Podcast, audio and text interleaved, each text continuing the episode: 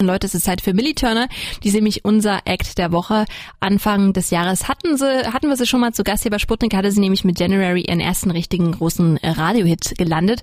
Und wenn eins bei Sputnik sicher ist, dann natürlich, wenn ein Künstler oder eine Künstlerin einmal von uns verzaubert wurde, dann kommt die auch in der Regel zurück. Und genauso ist es bei Millie auch. Sie wird nämlich beim Friends of New Pop Abend am Freitag dabei sein für eine ganze Menge Musik, coole Gespräche und vielleicht sogar ein bisschen Gossip, zusammen mit Emily Roberts und Antje Schomacker. Nico hat euch ja gestern schon ähm, mehr zu Millie erzählt, aber so richtig die Person hinter der Musik haben wir jetzt noch nicht kennengelernt. Ein Fall für die Musikredaktion und deswegen habe ich jetzt Alex bei mir. Hi. Hallo.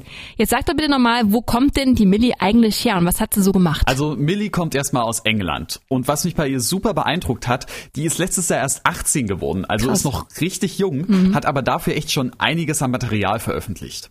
Aber es ging bei ihr trotzdem schon viel, viel eher los. Die hat nämlich mit fünf Jahren das erste Mal am Klavier gesessen. Damals hat sie dann natürlich noch keine eigene Musik geschrieben.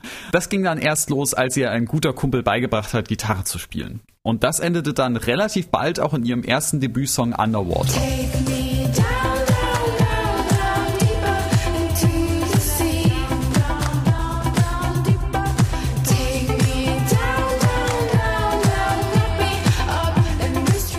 Es klingt super und auch eigen, aber irgendwie erinnert es mich ein bisschen von der Story her an, an Billie Eilish, die vorher auch eher klassisches äh, im Chor gemacht hat. Stimmt, hast recht. Tatsächlich ist Billy auch eine von Mill. Wow, selbst die Namen klingen gleich. Naja, jedenfalls ist Billy eine von Billys Inspirationen. Und das passt, finde ich, denn auch wenn es bei Billy ursprünglich der Chor war und bei Millie eben die Gitarre, so ist Millies Ziel heute eben ein ganz anderes. Sie freut sich genauso wie Billy darüber, jungen Mädchen und Frauen da draußen eine Inspiration zu sein, sie zu ermutigen, über den Tellerrand zu schauen mhm. und ihr Ding durchzuziehen. Und das macht sie eben dadurch, dass sie ganz eigene Musik macht.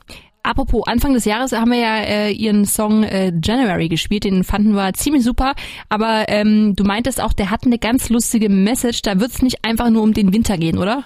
Naja, nicht ganz. Der Song ist ziemlich super, weil er quasi eine Parodie auf diese ganzen Neujahrsvorsätze, die man sich so macht, ist, die man halt spätestens im Januar und daher mhm. auch der Name wieder vergessen hat. Mhm in dem Monat oder allgemein am Jahresanfang macht man sich ja gerne mal so den Druck, perfekt zu sein und sich als neues Ich zu präsentieren, so von wegen ins Fitti gehen, mit Rauchen aufhören und diesen ganzen Kram.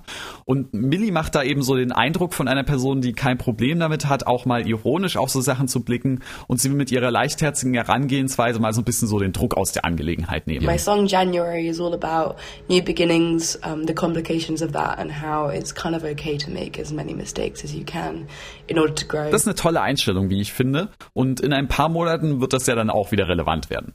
Leider lässt sie bis jetzt noch mit ihrem ersten großen Album aus sich warten, aber immerhin hat sie schon einiges an neuen Singles rausgehauen, seit sie das letzte Mal bei uns war. Und ich hoffe ja, dass wir am Freitag was davon zu hören kriegen. Das hoffe ich auch. Vielen Dank, Alex. Also seid dabei am Freitag bei Friends of New Pop vor Ort oder auch im Livestream.